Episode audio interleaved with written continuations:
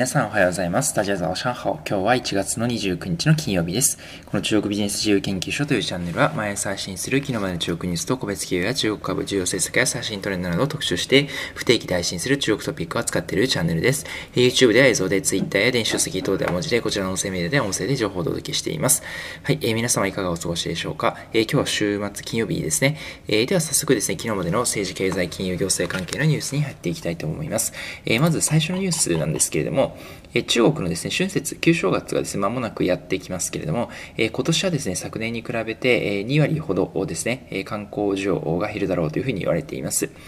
え実際ですね、え中国の交通運輸省というところがですね、発表しました、春節前後のですね、40日間の旅客者数というのを調べてるんですけれども、えこちらのですね、旅客者数が減るだろうということで、ええですね、え予想しているということが出ています。え一部ですね、まだロックダウンをしているようなところ、それから中国のですね、政府も、その PCR の検査をですね、実施していたりとか、あと、不必要なですね、移動等をしないように呼びかけているということもありまして、まあ、こういった動きになっているのかなと思います。え続いて、え中国のですね、税収なんですけれども、2020年の税収はですね、経済成長がやや鈍化したということもありまして、え中国の財務省が発表しました税収によりますと、え前年比2.3%減ということで246兆円ぐらいだったということが出ています。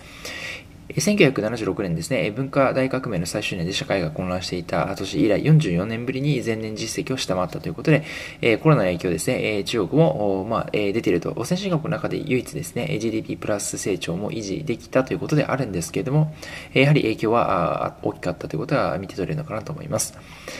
えただ一方でですね、株式の取引にかかるですね、証券取引印紙税というのがありまして、こちらは44.3%増ということで、え金融緩和の巣ごもりの影響で個人投資家の株式投資が活発だったということで、中国でもですね、え他の日本や、えアメリカ等々と同じような動きが見られているということが出ています。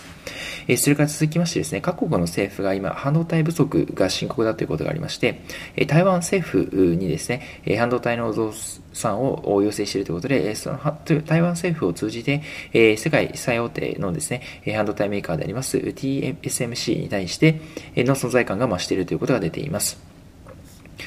え続いてですね、え企業のニュースに入っていきたいと思います。えテンセントなんですけれども、フランスのゲーム会社、ドントノットに出資をするということが出ています。え同社はですね、えテンセントなんですけれども、欧米のゲーム市場というのをですね、新たな市場開拓しようというふうに見なしているということで、新たなゲーム需要を欧米で、ですね、特に欧州で掘り起こしていくということが出ています。それから続きましてですね、ファーウェイから独立後のオナというですね、え初のスマホなんですけれども、えこちらがですね、独立後初のスマホということで、え高精度のストックインより車線レベルのナビを実現するような機能ですね、オナ V40 というのを発表したということが出ています。え続きまして、2020年第3クォーターのですね、えワイヤレスイヤホンの市場なんですけれども、え Apple が首位をキープということで、え2番手にですね、中国勢ということで、シャオミが入ったということが出ています。市場のですね、シェアでいきます。Apple が29%、え前期から6%減少しているものの主要を守っています。え続いて、シャオミが前年同期13%増加して2位をキープということが出ています。え以下ですね、サムスン、え等々がついていくということが出ています。え続きましてですね、えアリババですとか、あと上海記者ら3社で作りました EV メーカーなんですけれども、11チャーという会社なんですけれども、こちらがですね、法人登記からわずか20日後に2車種を発表したということが出ています。えこちらですね、え航続距離1000キロもですね、新しい指標にしていくということで、えですね、モーターショー、上海のモーターショーで予約を開始したということが出ています。えこれからですね、今後、この1000キロというのをですね、えどんどん標準化していくということで、え高効率ですね、バッテリーの高効率というのを、え高めていくということが目標だということが分かるかなと思います。え続いてですね、同じくアリババのニュースですけれども、えアリババグループのアントグループがですね、えインドのフードデリバリーに出資しています、ゾマトという会社なんですけれども、こちらのゾマトというインドの会社がですね、プレイ IPO ラウンドで約500 510億を調達ということで、かなり大額の資金調達を行ったということが出ています。まもなくですね、IPO が実現するんじゃないかというふうに言われています。同社ですね、既存投資家の、タイガーグローバルとかコラインベストメンツっていうのがあるんですけれども、アリババ系のフィンテックでありますアントグループについても、出資をしているということが出ています。え続きまして、バイトランスですね。TikTok を運営するバイトランスなんですけれども、企業のデジタルトランスフォーメーションを支えています、ビッグデータソリューションの OSATTT という会社に出資をしたというニュースが出ています。えこちら同社ですね、え2016年12月に創業されてまして、ビッグデータと AI を活用しまして、え企業活動の付加価値を高めていることを得意とするということで、2020年の9月の時点で、えヨガウェアのルルレモンとかですね、えそれから高級ブランドのルイヴィトンとか、あと不動産デベロッパーの会社で、キャピタランドとかですね、チャイナテレコムの上海支社、えこの辺りなる500以上の顧客向けにデジタルトランスフォーメーション支援を行っているということが出ています。え同社がですね、持っていますワンストップ型のビッグデータプラットフォームでありますデータシンバーというのがありますけど、こちらがですね、複数のクラウドサービスを利用する多国籍企業向けにサービスを展開しているということが出ています。複数のクラウドサービスをですね、え合わせて最大の効果を出すものをマルチクラウドというふうに言われると思うんですけれども、えこちらに非常に強みがあるということが出ています。えそれから続きましてですね、え新消費分野での出資を行うファンドとして新たに設置されました、え Day1 キャピタルというですね、ファンドがあります。えこちらがですね、約6億ドル、日本にしますと620億円程度を、え最初のですね、初回投資家募集ということで終えたということが出ています。え世界的に有名なソブリンファンド、ファミリーオフィス IT 企業などが出資ということが出ています。えこちらのファンドはですね、ライブコマースなど新しい消費スタイルに着目しまして、スタートアップ企業ですとか、成長値がある事業を主な投資対象としていくということが出ていまするということが出てい。ます。はい、えー、続きましてですね、マーケットニュース入っていきたいと思います。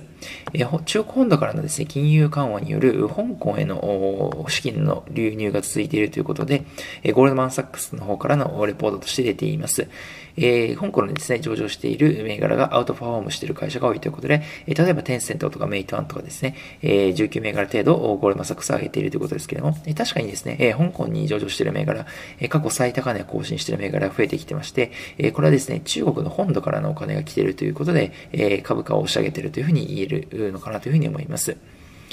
えー、実際ですね、ゴールドマサックスはレポートの中で、えー2020年、えー、ですね、えー、含めて、えー、解雇資額がですね、非常に多くなったということを伝えているということが出ています。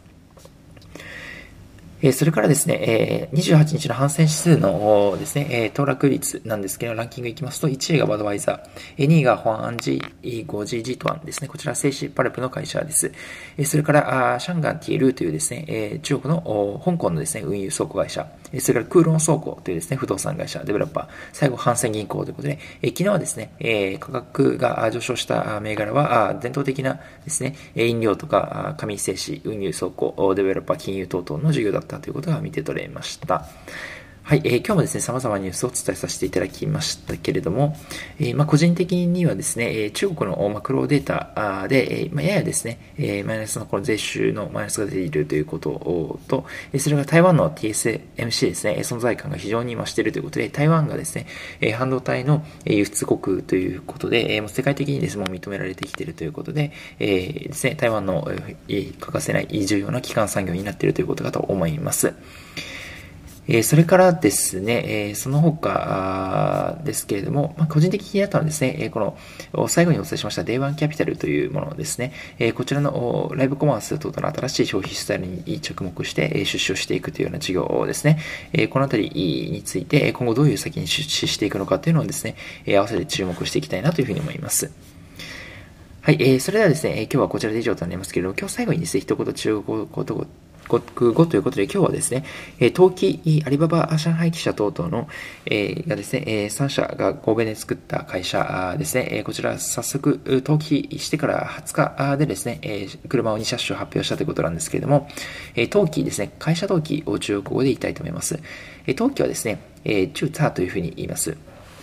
えー、中というのはですね、えー、注目の中という字ですね。えー、それがザというのはですね、えーまあ、登録ということが含まれる意味になっていますけれども、えー、こちらのですね、えー、単語が、重差という単語がですね、中国語で登記という意味になりますので、ちなみに会社というのはですね、ゴン数というふうに言いますので、会社登記という意味では、ゴン数重差というふうに言えば、会社の登記という意味になります。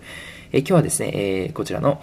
登記に関するニュースがありましたので、えー、登記、兆候の10、登記という単語であります、10座を一言中国語というふうにさせていただきます。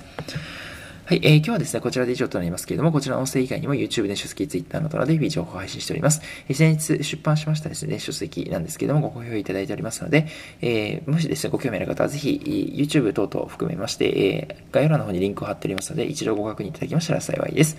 えー、それでは皆さん本日はですね、週末最後の平日だと思いますけれども、えー、体調にはお気をつけて頑張っていただければと思います。えー、それでは皆さん本日も良い一日をまたお会いしましょう。グッドラック12名ハーユン、シャーツージェ